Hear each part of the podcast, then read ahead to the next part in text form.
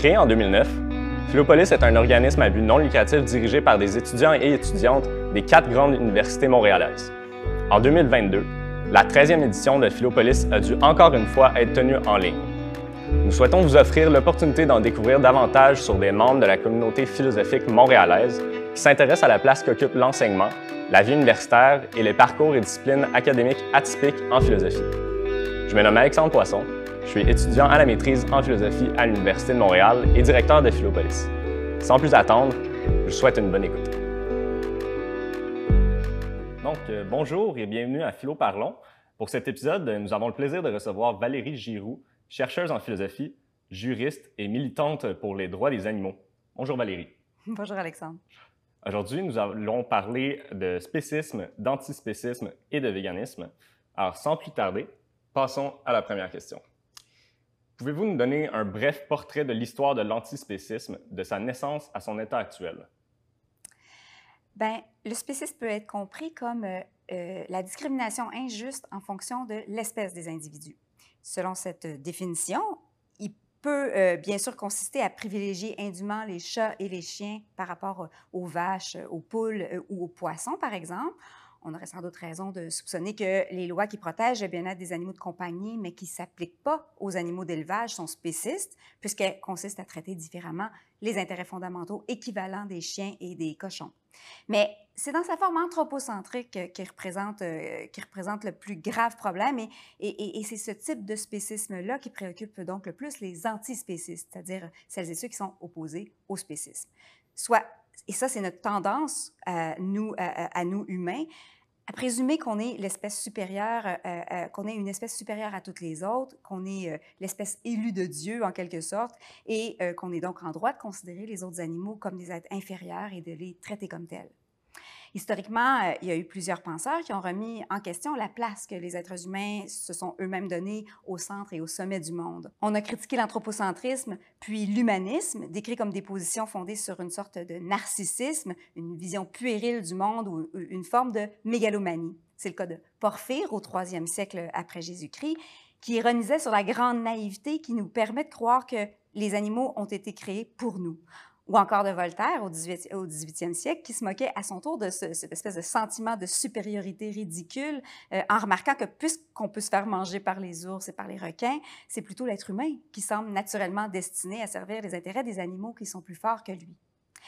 Mais même s'il y a eu au cours de l'histoire, comme ça, plusieurs penseurs qui se sont moqués de notre besoin de se sentir supérieur aux autres animaux et de se, de se penser même en opposition à eux, de croire que euh, ce qui est au cœur de notre identité euh, profonde ou de notre essence est précisément ce qui nous distingue d'eux, ça fait à peine 50 ans que les termes spécisme et antispécisme existent en tant que tels. Le spécisme, c'est le nom que le psychologue Richard Ryder a donné au début des années 70 à un phénomène qui lui semblait comparable au racisme et au sexisme, mais qui s'articule, non pas autour de la couleur de la peau ou des organes sexuels, mais autour de l'espèce des individus. Ryder a proposé ce terme-là parce qu'il a remarqué qu'on est traversé par des préjugés à l'égard des individus qui appartiennent à d'autres espèces animales que la nôtre des préjugés qui nous conduisent à les traiter non pas comme les cousins qu'ils sont en réalité, selon ce que nous apprend la théorie de l'évolution, mais comme de simples choses ou de simples ressources à exploiter. Il s'est surtout rendu compte que ce type de préjugés-là et les discriminations qui en découlent ressemblaient beaucoup à ce qu'on associe au racisme ou au sexisme, mais qu'on n'avait pas jusque-là de nom pour les désigner. Ryder a officiellement inventé le terme, mais c'est au philosophe Peter Singer euh, qu'on doit de l'avoir popularisé avec l'apparition de, son livre La libération animale en 1975, un livre qui, qui, euh, qui a eu beaucoup de succès, comme vous le savez sans doute. Parfait. Euh, on va enchaîner. Donc, pouvez-vous nous expliquer un peu plus précisément en quoi consiste le spécisme et son contraire, l'antispécisme? Une définition du spécisme que j'aime bien est celle des cahiers antispécistes. Si vous le permettez, je, je vous la lis. Je cite donc, le spécisme est à l'espèce ce que le racisme et le sexisme sont à la race et au sexe, c'est-à-dire la volonté de ne pas prendre en compte ou de moins prendre en compte les intérêts de certains au bénéfice d'autres, en prétextant des différences réelles ou imaginaires, mais toujours dépourvues de liens logiques avec ce qu'elles sont censées justifier. Je ferme les guillemets. L'antispécisme, comme son nom l'indique, s'oppose au spécisme. Et comme je viens de le mentionner, La critique que les antispécistes adressent au spécisme est que, comme la couleur de la peau ou le fait d'avoir des organes reproducteurs féminins ou masculins, le simple fait d'être classé par les biologistes dans un groupe taxonomique ou un autre ne nous dit rien de la valeur morale des individus et ne devrait pas affecter l'importance morale et politique qu'on accorde à ces intérêts. Et pour montrer ça, ben, certains auteurs vont, vont avoir recours à des expériences de pensée, comme c'est souvent le cas chez les philosophes. James Rachels, par exemple, rapporte que les auteurs Iendo Binder, de leur nom de plume conjoint, ont imaginé un professeur venu de la planète Mars qui subissait les moqueries mesquines de ses élèves parce qu'il était physiquement différent des êtres humains. Il avait des tentacules, la peau épaisse il était euh, très, très grand. Au plan intellectuel et affectif, il était pourtant identique à nous. La fable portait en fait sur le racisme. En imaginant un être d'une autre espèce que la nôtre, mais psychologiquement semblable à nous, on est censé se rendre compte que les différences strictement physiques ou biologiques comme l'espèce, mais aussi la couleur de la peau, n'ont pas, en tant que telles, de pertinence morale. Et ça, en fait, ben, c'est étonnamment peu contesté par les personnes qui cherchent à justifier la discrimination en fonction, de l'espèce ou à, défendre ce qui serait autrement considéré comme du spécisme. En effet, la plupart des gens qui veulent montrer qu'il est légitime d'accorder moins de valeur aux animaux non humains qu'aux êtres humains ou moins de considération aux intérêts équivalents des uns et des autres, vont reconnaître que, bien sûr, c'est pas l'espèce en tant que telle qui est le critère qui fait toute la différence, mais certains des attributs qui lui sont typiquement associés. On va par exemple soutenir que si les êtres humains euh, comptent plus moralement que les cochons, les poules ou les poissons, c'est pas en soi parce que les premiers appartiennent à l'espèce Homo sapiens et pas les autres, mais parce que les membres de l'espèce Homo sapiens sont les seuls à euh, avoir une âme peut-être ou à avoir été créés à l'image de Dieu de nos jours, les caractéristiques de l'humanité qui sont le plus souvent évoquées quand on cherche à justifier le fait de placer les êtres humains tout en haut de la hiérarchie morale des êtres, c'est la conscience de soi, euh, les capacités langagières, la capacité à se rappeler d'un passé lointain ou à, se, projeter dans un, un avenir lointain, ou encore l'autonomie rationnelle ou l'agentivité morale on a tendance à dire que c'est pas comme tel parce qu'on possède un ADN humain qu'on compte plus moralement, mais parce que l'appartenance à l'espèce humaine, c'est un très bon indicateur de la présence d'autres caractéristiques qui sont, elles, pertinentes d'un point de vue moral.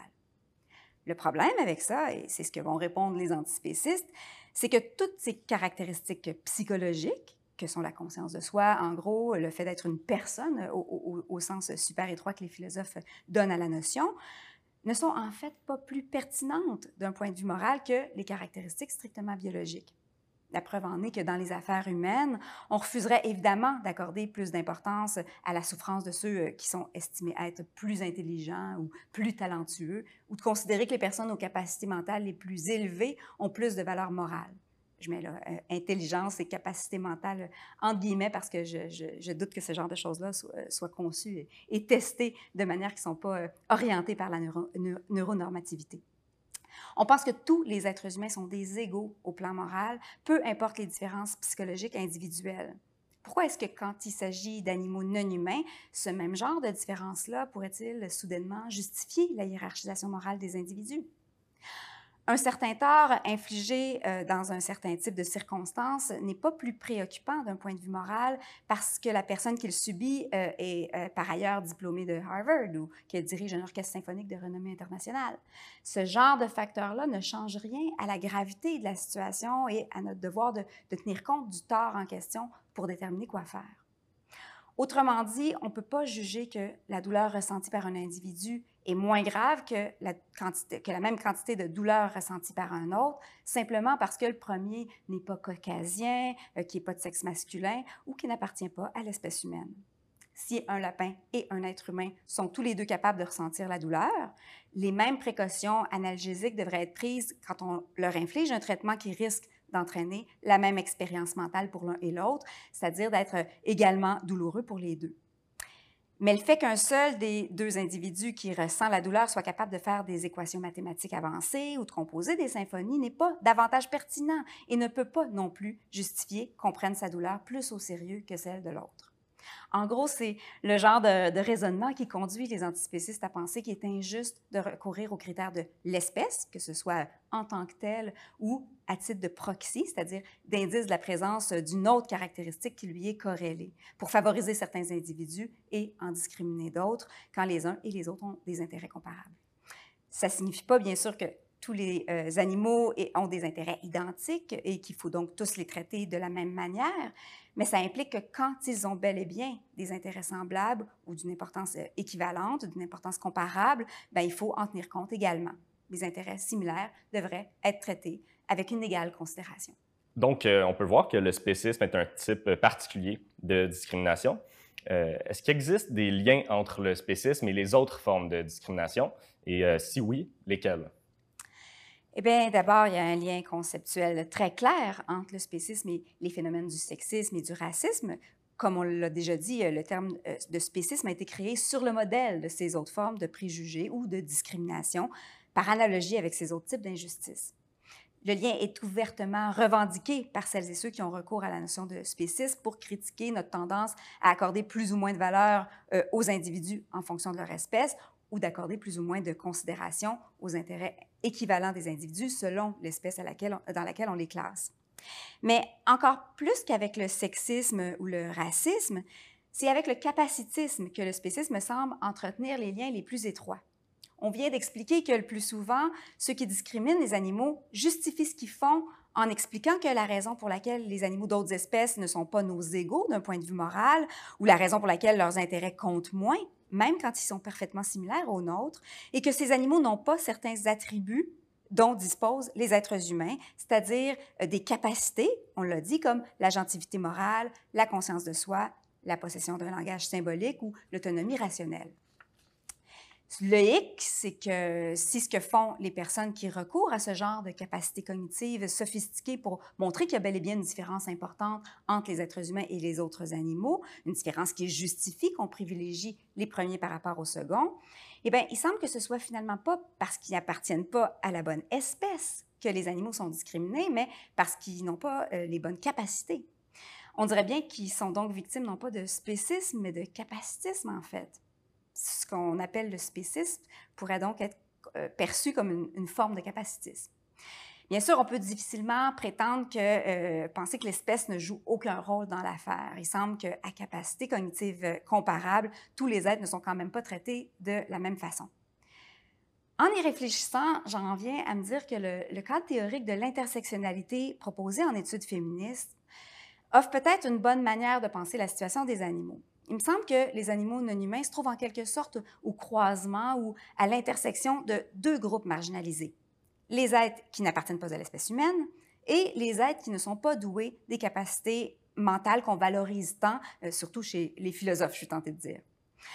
Et tout se passe un peu comme si les deux types de discrimination auxquels ces deux caractéristiques donnent lieu se renforcent euh, l'une l'autre et font, en sorte, se renforcent l'un l'autre et font en sorte que les animaux se retrouvent dans la situation particulière où ils échappent aux différents raisonnements qui nous inciteraient autrement à beaucoup mieux les protéger. Aux raisonnements qu'on ferait s'ils étaient en tout point identiques à nous, sauf pour ce qui est de leur espèce, ou à celui qu'on ferait s'ils étaient au contraire exactement comme ils sont, tout en faisant biologiquement partie de l'espèce humaine. On a beau se dire d'une part que les caractéristiques biologiques comme la couleur de la peau, le sexe ou l'espèce ne sont pas pertinentes, euh, ok peut-être, mais les individus qui appartiennent pas à notre espèce sont beaucoup moins intelligents que nous, si bien qu'on a raison de ne pas les traiter comme on, traite nos congénères ou comme euh, on traiterait euh, des êtres non humains super intelligents comme E.T. peut-être ou Superman. On a beau se dire d'autre part que les facultés cognitives ne sont pas ce qui compte, que même si je suis moins intelligente que d'autres, je dispose grosso modo des mêmes droits qu'eux. OK, mais les animaux sont quand même pas des humains. Les animaux autres qu'humains sont victimes à la fois de spécisme pur et de capacitisme ou de spécisme attributif, comme certains préfèrent le dire, c'est-à-dire d'une forme de spécisme qui s'apparente grandement à du capacitisme. Et ces deux sources de discrimination placent les animaux dans une situation très particulière et font qu'ils se retrouvent à être toujours perdants. Parce que le spécisme et le capacitisme se chevauchent autant, je pense qu'il est approprié de, mener les luttes antiracistes et anticapacitistes de manière solidaire, en insistant sur le fait que la plupart des différences entre les capacités du corps et de l'esprit des individus n'ont aucune pertinence par rapport à leur statut moral et à l'importance morale de leurs intérêts semblables. Ces différences-là peuvent euh, bien sûr faire en sorte que les individus n'ont pas exactement, n'ont pas tous exactement les mêmes intérêts euh, et pourquoi il peut être justifié dans certains cas de leur accorder des protections légales différentes, des droits adaptés aux besoins et aux intérêts particuliers de chacun. Mais les différences relatives à, ce qu'on considère être l'intelligence ou la rationalité ne peuvent certainement pas fonder euh, une hiérarchie morale des individus et sont loin de pouvoir justifier toutes les inégalités de traitement. C'est là, je pense, une conviction que les antispécistes et les anticapacitistes ont en commun. Je soupçonne que l'indignation qui motive leur engagement politique respectif a largement le même objet, en fait. Alors oui, pour répondre à votre question, je pense qu'il y a des liens importants entre le spécisme et d'autres formes de discrimination. Vraiment intéressant. Euh, ben, à ce propos, pensez-vous que la lutte contre le spécisme devrait se faire séparément des autres luttes sociales ou de façon conjointe? De manière générale, je pense qu'on peut décrire le travail des antispécistes comme un effort visant à élargir la communauté formée par ceux qu'on considère comme des égaux sur le plan moral et envers qui on a des obligations relevant de l'éthique euh, et de la justice, de façon à inclure dorénavant tous les individus qui ont des intérêts c'est-à-dire non seulement les êtres humains, mais tous les êtres capables de ressentir du plaisir et de la douleur, tous les êtres qui ont un point de vue subjectif sur le monde et sur ce qui leur arrive et qui parce qu'ils peuvent faire l'expérience consciente, positive ou négative, de la manière dont on les traite, peuvent subir des torts moralement significatifs. Comme on l'a déjà vu et, répété, le, concept même de spécisme est, inspiré de ceux de racisme et de sexisme. Le rapprochement entre le spécisme et d'autres discriminations injustes est bien assumé par euh, les euh, animalistes antispécistes. Et c'est ce qui conduit sans doute la vaste majorité d'entre elles et eux à supposer que la lutte pour l'égalité animale doit être menée en solidarité avec ces autres luttes pour la justice sociale desquelles elle s'inspire. On se dit qu'on ne peut pas penser la justice animale à partir des principes des principes mêmes, en fait, qui fondent les combats antiracistes et antisexistes, sans assumer aussi les autres postures éthiques et politiques que ces principes-là sous-tendent. Ou du moins, on se dit qu'on doit se battre pour les animaux en s'assurant, euh, à tout le moins, de ne pas nuire aux autres mouvements. On se dit que l'idée est précisément de penser la justice comme une chose globale et de se rappeler euh, les paroles de Martin Luther King Injustice anywhere is a threat to justice everywhere. Tout ce qui affecte, affecte directement l'un affecte indirectement tous les autres. On se dit que les alliés naturels de l'antispécisme sont les gens de la gauche et que si on n'a pas encore su convaincre les milieux antiracistes et antisexistes d'adhérer aussi à l'antispécisme, c'est peut-être notre propre faute. On fait un examen de conscience, on regrette et dénonce les publicités sexistes du genre de celles euh, que l'organisme PETA a, fait, a parfois fait euh, euh, circuler et dans lesquelles le corps des femmes est instrumentalisé pour la cause animale, par exemple.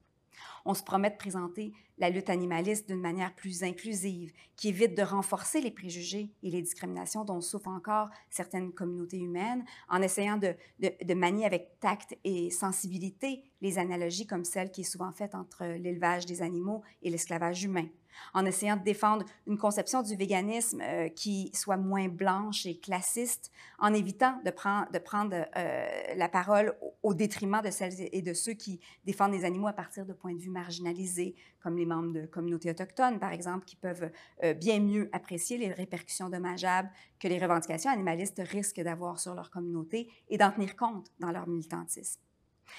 Par ailleurs, on trouve de plus en plus d'études empiriques euh, en psychologie sociale qui nous confortent dans ce choix-là parce qu'elles montrent que la tendance à établir une hiérarchie de valeurs entre les êtres humains et les autres animaux et la tendance à hiérarchiser différents groupes humains entre eux vont de pair. Plus on a tendance à inférioriser les personnes issues de l'immigration, par exemple, ou les membres d'autres groupes humains minoritaires ou marginalisés, plus on a tendance à inférioriser aussi les animaux non humains,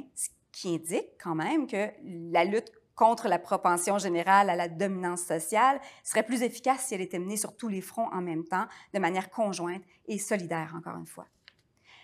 Depuis peu, toutefois, j'ai l'impression qu'on assiste à des discussions et même à des débats sur euh, ce sujet-là au sein du mouvement animaliste, des discussions et des débats qui m'inquiètent passablement, je dois dire. Certains constatent que les animaux font peut-être les frais de cette association étroite entre la lutte antispéciste et les autres luttes pour la justice sociale, dans un contexte où la population n'est pas majoritairement très à gauche. On se dit qu'on pourrait stratégiquement obtenir une plus grande adhésion à la cause animale si on ne s'aliénait pas toutes celles et tous ceux qui ont des réserves à l'égard des positions politiques prises par la gauche radicale notamment et qui s'identifient pas particulièrement comme antiracistes ou féministes. Certains animalistes semblent penser qu'ils voudraient peut-être mieux se concentrer seulement sur les animaux. Après tout, c'est ce qu'ils remarquent. Les autres mouvements sociaux ont déjà leur base militante respective qui se consacrent en priorité, voire exclusivement, à la justice pour certains groupes humains particuliers. Se concentrer sur les animaux sans se préoccuper des autres enjeux de justice permettrait sans doute d'éviter certaines complications associées aux différentes manières de faire de l'activisme. On n'aurait plus autant à s'assurer, en choisissant nos stratégies, de ne pas faire reculer d'autres causes. On éviterait aussi de disperser nos énergies et nos ressources. Je ne sais pas quelle sera la conclusion euh, retenue dans tout ça, mais disons que pour le moment, j'ose espérer que la vaste majorité des animalistes, et j'en suis, ont encore tendance à être très préoccupés non seulement par la justice animale, mais aussi par les enjeux de justice humaine. Euh, des études montrent même que les véganes ressentent un peu plus d'empathie que les autres quand ils sont témoins non seulement de la souffrance éprouvée par les animaux non humains, là, ça, on pouvait s'y attendre, mais aussi par des humains. Je pense que les principaux acteurs et les principales actrices du mouvement travaillent et souhaitent continuer à travailler en solidarité avec les membres d'autres mouvements de justice sociale. Et il me semble que c'est ce que les principes mêmes qui animent les animalistes exigent. Être opposé à la discrimination arbitraire et à la domination ne peut pas nous conduire à soutenir la cause de la libération animale sans aussi nous conduire à soutenir les luttes contre les injustices subies par des êtres humains. Penser le contraire, en plus de susciter mon indignation, me semblerait tout simplement incohérent. Ben, à ce sujet, en fait, on peut voir que euh, avec l'antispécisme euh, viennent certains modes de vie ou certaines philosophies. Euh, ben, à ce sujet, ça serait quoi les différences entre le végétarisme, le végétalisme et le véganisme? Pouvez-vous nous introduire brièvement au véganisme en tant que mouvement social? Je suis récemment tombée sur un autre débat sur Facebook que celui-là, euh, portant sur la meilleure manière de distinguer le véganisme et le végétarisme. Certaines personnes soutenaient que les véganes forment un sous-ensemble du groupe constitué par les végétariens, c'est-à-dire un ensemble plus restreint qui n'englobe que ceux qui rejettent tous les produits et services issus des animaux, parmi l'ensemble beaucoup plus grand formé par toutes celles et ceux euh, qui rejettent la viande. D'autres comprenaient plutôt le véganisme comme une catégorie complètement séparée, mais distincte du végétarisme, qui, est même, qui serait même pensée par opposition à elle. Selon eux, les végétariens sont précisément ceux qui, contrairement aux véganes, euh, consomment certains produits ou services tirés des animaux, comme les œufs, comme des œufs ou des produits laitiers, en dépit du fait qu'ils excluent, comme les véganes, la viande de leur alimentation. En ce sens-là, les véganes ne seraient donc pas un type particulier de végétariens ou euh, des, végétariens qui ajoutent des restrictions de plus à leur mode de vie, mais se distingueraient clairement d'eux. De manière générale, on pense que les végétariens se privent de viande, mais pas nécessairement, ou, nécessairement pas, selon, euh, des autres aliments d'origine animale. On dira aussi parfois que les végétariens ne consomment pas non plus les autres produits dérivés de, de cadavres d'animaux, des produits impliquant forcément leur mort, comme le cuir. On va parler de blousons ou de bottes euh, végétariennes quand ce genre d'article-là est fabriqué à partir de faux cuir. Mais c'est là euh, aussi sujet à débat puisque euh, plusieurs considèrent que le végétarisme est une forme d'alimentation et ne concerne donc pas les autres produits ou services issus de l'exploitation d'animaux. Les végétaliens, pour leur part, seraient ceux qui excluent de leur diète alimentaire tous les produits dérivés des animaux, ce qui inclut la viande évidemment, mais aussi les œufs, les laitages, la gélatine, etc. Comme le végétarisme, ou même euh, plus clairement encore, le végétalisme est couramment compris comme une manière de se nourrir, comme une diète alimentaire. Les véganes, finalement, seraient ceux qui évitent de consommer tout produit d'origine animale, que ce soit les aliments ou autre chose, comme la laine, par exemple, ou de recourir à tout service tiré des animaux. On peut penser à l'équitation, par exemple, ou randonnée euh, en traîneau tirée par des chiens. Mais comme je le mentionnais, certains vont s'en tenir à, cette définition toute simple du véganisme, une décision très englobante qui exclut la consommation de tout ce qui vient des animaux sans faire de différence entre les animaux sentients et ceux qui ne sont pas, ou entre les différentes manières d'obtenir ces produits ou ces services. La conception du véganisme qu'on a proposée euh, avec mon co-auteur Renan Larue dans le que sais-je qu'on a consacré à la question est toutefois plus limitée que ça et ne concerne que ce qui implique l'exploitation injuste d'êtres sentients. Si on privilégie cette conception-là du véganisme, c'est qu'on a l'impression qu'elle est beaucoup plus cohérente que les autres. C'est-à-dire qu'elle a un, fondement éthique qui fait en sorte qu'elle n'est pas arbitraire et, qui, est un fondement éthique qui lui donne une, une force normative aussi. On pense qu'elle correspond bien, en plus, à la, à la manière dont une grande proportion des véganes se représentent eux-mêmes leur engagement. Et selon la conception du véganisme qu'on privilégie, ben, la, consommation de certains produits d'origine animale dans certains contextes pourrait ou devrait même être considérée comme végane. On peut penser à la chair des animaux morts par accident, comme les roadkills peut-être, ou surtout à la viande cultivée, qui ne repose pas sur l'exploitation d'animaux. À partir de cette définition-là du véganisme, on peut aussi envisager la possibilité qu'il soit conforme au véganisme de consommer euh, des bivalves, à supposer euh, qu'on a de bonnes raisons de penser que ces mollusques-là ne sont pas conscients et qui n'ont donc pas d'intérêt auquel on pourrait contrevenir en les mangeant. On a aussi l'impression que la meilleure manière de comprendre le véganisme est de le penser un peu comme une praxis, c'est-à-dire comme une manière d'agir pour obtenir un certain résultat, comme un mode de vie adopté dans le but de mettre fin à l'exploitation animale. Il ne s'agit donc pas que d'un mode de vie individuel qui pourrait être fondé sur de simples préférences personnelles, par exemple, mais d'un véritable mouvement de justice, d'un engagement de justice, d'un engagement politique dont l'objectif est de libérer les animaux sentients de leur asservissement euh, euh, actuel et donc d'établir euh, d'une société au sein de laquelle nos rapports avec tous les êtres qui ont des intérêts individuels seraient justes. Et selon cette conception-là, une conception qui est donc foncièrement politique, certaines manières de profiter des compétences des autres animaux pourraient par ailleurs être considérées comme relevant d'une forme juste de travail plutôt que de l'exploitation. Pensons à, ce qui pourrait se produire dans une zoopolis, comme l'ont imaginé les philosophes canadiens Sue Donaldson et Will Kimlicka, où les animaux domestiques jouiraient du statut de citoyens et auxquels on aurait octroyé, comme aux êtres humains, euh, euh, euh, comme aux, êtres humains le droit de contribuer au bien commun par leur travail. Le travail donc fourni par euh, des animaux non humains dans un tel contexte idéal où il serait bien encadré et où les citoyens vulnérables seraient protégés contre les abus pourrait, je pense, être considéré comme vegan. Au sein d'une société comme celle-là, on pourrait imaginer que la consommation d'œufs, obtenue dans des conditions où aucun tort n'est causé aux poules et où elles sont pleinement intégrées à titre de concitoyennes, serait tout à fait conforme au véganisme. D'un côté, il suffit évidemment pas d'être convaincu qu'il est mal d'exploiter des animaux et de souhaiter leur libération dans son fort intérieur pour être végane. Le véganisme reste avant toute chose une pratique. Je pense qu'on euh, euh, on devrait peut-être pas se dire végane simplement parce qu'on a certaines croyances. Si notre comportement est identique à celui des omnivores et qu'on continue sans gêne à encourager par nos actes de consommation les industries qui exploitent les animaux. Mais à l'inverse, le véganisme ne devrait pas non plus, je pense, être réduit à un simple comportement, à un simple mode de consommation.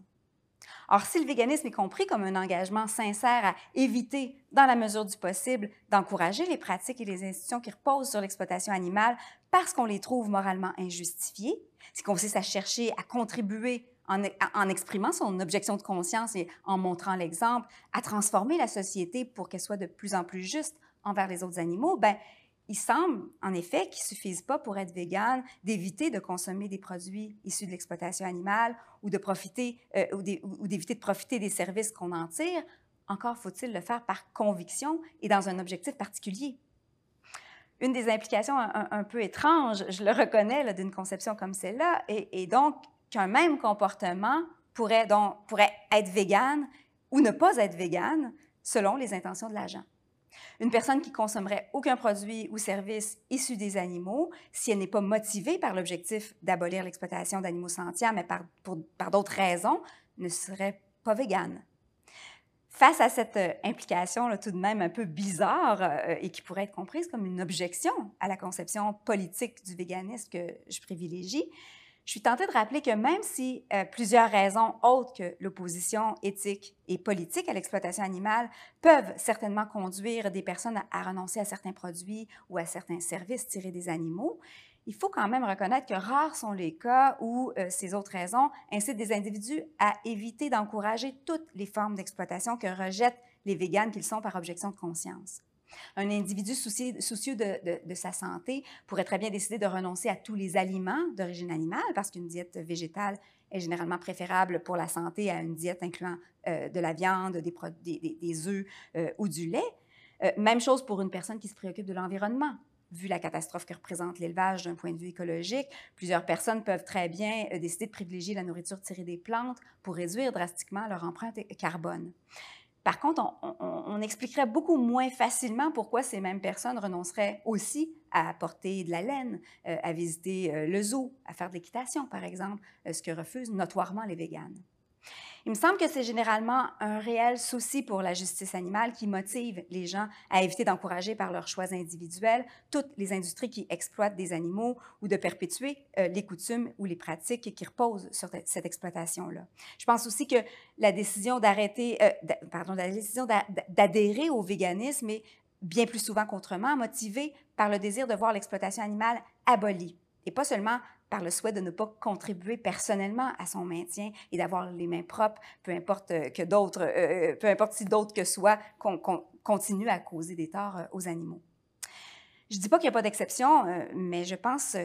comme ça que dans la plupart des cas, quand on est prêt à faire tous les efforts nécessaires, tous les sacrifices nécessaires pour éviter de contribuer à ce qui nuit aux intérêts des autres animaux, c'est parce qu'on estime quelque part qu'il est injuste de contrevenir aux intérêts des animaux en les exploitant pour nos fins et qu'on voudrait que euh, ça cesse complètement. Et que c'est largement la volonté de faire sa part dans la lutte qui vise à, en libérer les animaux qui motive la plupart des personnes qui choisissent d'adopter un mode de vie vegan. Tout ça pour dire qu'à mon avis, le véganisme, bien compris, est d'abord et avant tout un mode de vie qui s'apparente à un boycott ou à un boycott, c'est-à-dire une forme de consommation euh, engagée visant à soutenir des entreprises qui ont des standards éthiques élevés. Un boycott ou un boycott, donc, adopté dans un but politique, soit celui de contribuer, dans la mesure du possible, au renversement de l'hégémonie carniste. Le véganisme ne me semble pas être un mode d'alimentation, ni même un mode de vie. C'est-à-dire que le véganisme est ça, bien sûr, mais il devrait aussi et surtout, je pense, être vu comme un engagement sincère et déterminé à se comporter dans sa vie quotidienne de manière conforme à des valeurs de non-domination, à l'idéologie selon laquelle il est mal d'exploiter des êtres sentients pour des fins humaines. Il est aussi un outil politique utilisé dans le but de changer par nos petits gestes ordinaires les normes sociales en place qui nuisent aux animaux dans le but d'obtenir leur libération politique. En ce sens-là, je pense en effet qu'il faut comprendre le véganisme comme un véritable mouvement de justice sociale, comme une composante peut-être ou un rouage essentiel du mouvement pour la libération animale. Peut-on être antispéciste sans être vegan et, à l'inverse, peut-on être vegan sans être antispéciste? Je dirais qu'on peut, oui, être vegan sans être antispéciste et vice-versa. On peut être vegan parce qu'on se dit que même si les êtres humains parce qu'ils sont des êtres humains, ont une valeur morale supérieure à celle des autres animaux, ça ne nous autorise pas pour autant à les, exploiter, à exploiter les êtres inférieurs, entre guillemets, pour nos fins. On peut penser que dans une situation où il faudrait choisir entre sauver un humain et un animal non humain, on aurait le devoir de sauver le premier, euh, mais que le reste du temps, ben, il faut euh, le plus possible éviter de contrevenir aux intérêts des animaux. Vu comme ça, le fait de faire partie de l'humanité pourrait conférer certains avantages en cas de réel conflit, mais ne pas être interprété comme une autorisation à asservir les autres. Au contraire, même, on pourrait argumenter que parce que la plupart des êtres humains sont capables d'agentivité morale et qui peuvent donc être tenus moralement responsables de leurs actes, ils ont effectivement plus de valeur morale que les autres, mais aussi plus de responsabilité. On pourrait soutenir que l'espèce humaine est supérieure aux autres, aux, autres espèces précisément parce que les êtres humains ont un sens moral développé qui leur dicte de protéger les plus vulnérables ou ceux qui leur sont inférieurs, incluant ceux qui sont incapables de délibérer moralement. C'est pas du tout la manière dont je vois les choses personnellement, mais ça me paraît pas intenable comme raisonnement. Et à l'inverse, on, peut adhérer à l'idéologie euh, antispéciste, c'est-à-dire reconnaître que la discrimination en fonction de l'appartenance à une espèce ou une autre est injustifiable, sans pour autant trouver euh, la motivation de rompre avec ses habitudes et tout en continuant donc à contribuer à l'exploitation animale, à ne pas être végane. On peut aussi penser que son comportement individuel ne peut pas faire euh, beaucoup de différences réelles pour les animaux et que pour améliorer leur sort, il faut privilégier d'autres stratégies comme euh, du lobbying euh, auprès des décideurs, des politiciens ou des chefs d'entreprise, par exemple. On, peut se dire qu'il vaudrait sans doute mieux être vegan, mais que quand ça demande beaucoup ou trop d'efforts, ben, il est plus efficace pour la cause elle-même ou encore pour l'objectif plus général de réduire les injustices dans le monde, de mettre son énergie ailleurs. Je pense qu'il y a plusieurs choses à dire en réponse à ça, mais ça semble quand même ne pas être déraisonnable, ça non plus. Je préciserai finalement qu'on peut être antispéciste au plan éthique et politique, euh, en plus d'adopter un comportement euh, rigoureusement vegan, tout en étant spéciste au plan psychologique. Tout comme on peut complètement rejeter le racisme et euh, trouver qu'il n'y a rien de plus abject que ça, sans pour autant arriver à se débarrasser de tous ces préjugés inconscients et de tous ces biais racistes.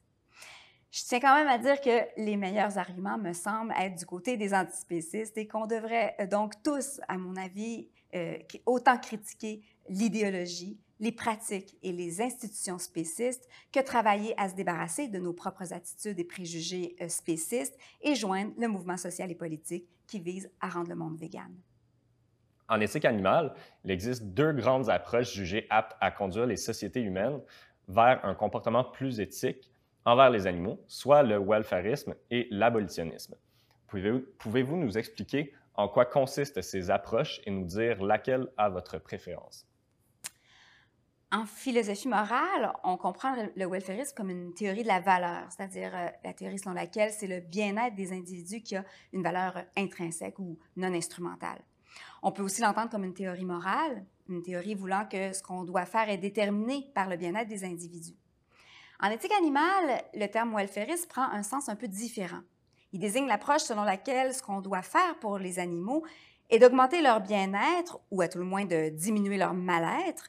mais sans pour autant cesser de les exploiter pour nos fins, ni même de leur causer du mal si c'est raisonnablement nécessaire pour obtenir les produits et services qu'on souhaite tirer de leur exploitation.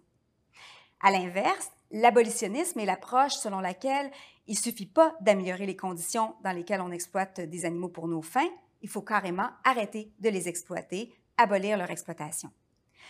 Il faut savoir que la plupart des abolitionnistes, à ma connaissance du moins, arrivent à leur conclusion normative à partir d'une théorie welfariste de la valeur. S'ils sont euh, opposés à l'exploitation animale, c'est parce qu'ils pensent que même si elle était, ou même quand elle est, aussi euh, bienveillante et douce que possible, elle contrevient aux intérêts fondamentaux des animaux à ne pas être tués prématurément, à ne pas être traités comme de simples ressources ou de simples marchandises, à ne pas être légalement considérés comme des biens qu'on peut s'approprier, vendre, exploiter et détruire.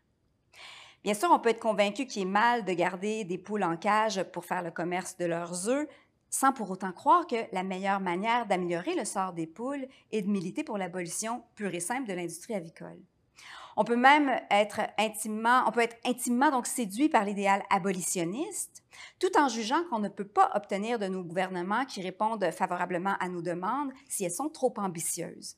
Pour des raisons stratégiques, on peut donc se dire que même s'il est moralement condamnable de garder des poules dans des cages, peu importe leur taille, mieux vaut commencer par militer pour que les, les, cages soient un peu agrandies. Le raisonnement est que la meilleure manière d'en arriver à ce que les cages disparaissent complètement et le plus vite possible est d'y aller graduellement, suivant une stratégie euh, étapiste consistant à demander une petite amélioration des conditions dans lesquelles sont gardés les animaux, euh, demande qui, une fois obtenue, sera suivie d'une autre demande de petite amélioration supplémentaire qui sera à son tour euh, suivie d'une autre, et ainsi de suite, jusqu'à ce qu'on ait éliminé complètement la pratique consistant à garder des poules en captivité pour vendre leurs œufs. La stratégie des petits pas est critiquée par le juriste euh, américain Gary L. Francione, qui la qualifie péjorativement de néo-welfariste. Selon lui, celles et ceux qui adhèrent à l'idéal abolitionniste devraient privilégier une forme d'activiste conforme à cet idéal-là et ne revendiquer rien de moins que ce que la justice exige. Francione pense qu'en en, organisant des campagnes qui ne ciblent que les pires abus ou que certaines formes particulières d'exploitation, les militants risquent de rassurer le grand public qui préférerait croire que les animaux qu'on exploite sont bien traités, en leur donnant l'impression erronée que les autres formes d'exploitation, celles qui ne sont pas euh, activement dénoncées, ne soulèvent aucun problème moral.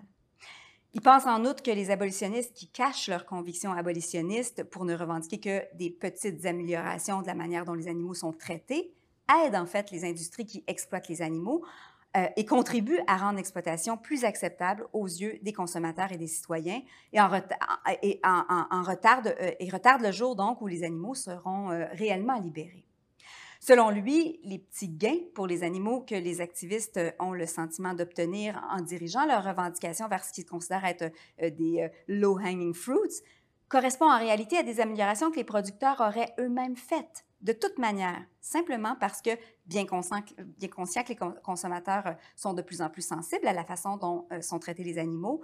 ils ont la motivation de maintenir leur rentabilité en donnant l'impression qu'ils se soucient de leurs animaux grâce au fait que les animalistes insistent publiquement sur des changements euh, que les compagnies auraient elles-mêmes tout intérêt à apporter, euh, euh, les compagnies qui profitent de l'exploitation animale peuvent prétendre qu'elles se sont conformées, en dépit de tous les sacrifices que ça implique, supposément, aux demandes des défenseurs des animaux et redorer comme ça leur blason. Les animalistes euh, qui ont été entendus se retrouvent ensuite à devoir euh, féliciter ces compagnies-là, les approuver en quelque sorte, euh, ce qui améliore encore plus leur image et leur rentabilité, ce qui donc les aide à exploiter encore plus d'animaux. Je ne sais pas si Francione a raison. Certaines études indiquent au contraire que les stratégies modérées sont celles qui produisent les meilleurs résultats. Bon, il est vrai que c'était un peu prévisible, hein, moins euh, les demandes sont exigeantes, plus grandes sont les chances d'obtenir des réactions immédiates favorables. Sauf que ces études mesurent rarement, à ma connaissance, euh, ce qui fonctionne le mieux à moyen et à long terme et ne parviennent généralement donc pas à nous indiquer de manière fiable ce qui peut le plus efficacement nous rapprocher d'un monde vegan dans lequel l'exploitation animale aurait été abolie. C'est une question empirique, évidemment. Mais on peut imaginer qu'un discours sans compromis quant à l'idéal visé, même s'il a bien plus de chances d'être écarté dans un premier temps, puisse faire en sorte que ceux qui l'entendent soient ensuite mieux disposés à le considérer avec sérieux la prochaine fois où il serait tenu devant eux. On peut aussi se rappeler qu'en devenant vegan, on rejoint un mouvement social. Nos actions n'ont euh, peut-être pas à être efficaces individuellement pour l'être collectivement. Je ne sais donc pas si euh, toutes les hypothèses de Francione sont bonnes, mais je me dis pour ma part que puisque euh, personne ne sait vraiment ce qui aidera le plus efficacement les animaux, il est tentant de penser qu'il vaut mieux varier les tactiques et avoir recours à tous les moyens qui se trouvent à notre disposition, même si on peut reconnaître que certains d'entre eux sont probablement inefficaces et même si on peut supposer que certains sont carrément contre-productifs. Or, il y a beaucoup de gens qui adhèrent au welfarisme comme idéal et qui se soucient du bien-être des animaux sans être opposés à leur exploitation en tant que telle. Tous ces gens-là euh, souhaitent une amélioration du traitement des animaux qu'on utilise pour nos fins et peut-être aussi l'abandon de certaines pratiques jugées particulièrement cruelles qui ne profitent qu'à une poignée d'individus. Et dans ces circonstances-là, je me dis que si les abolitionnistes recourent aux mêmes stratégies que cette majorité euh, welfariste, qui alors s'occupera de déployer des stratégies plus ambitieuses? Je suis sûre de rien du tout, mais je me dis que si on pense qu'il vaut mieux multiplier les formes que prend l'activisme animaliste, parce qu'on ne sait pas quelles stratégies sont les plus efficaces en réalité, il serait peut-être mieux que chaque personne ait recours aux moyens qui représentent le plus fidèlement ses positions morales et politiques. Pour ce genre de raisons-là, je suppose que les véganes et les antispécistes devraient probablement promouvoir l'égalité animale et la fin de toute exploitation animale, et rien de moins.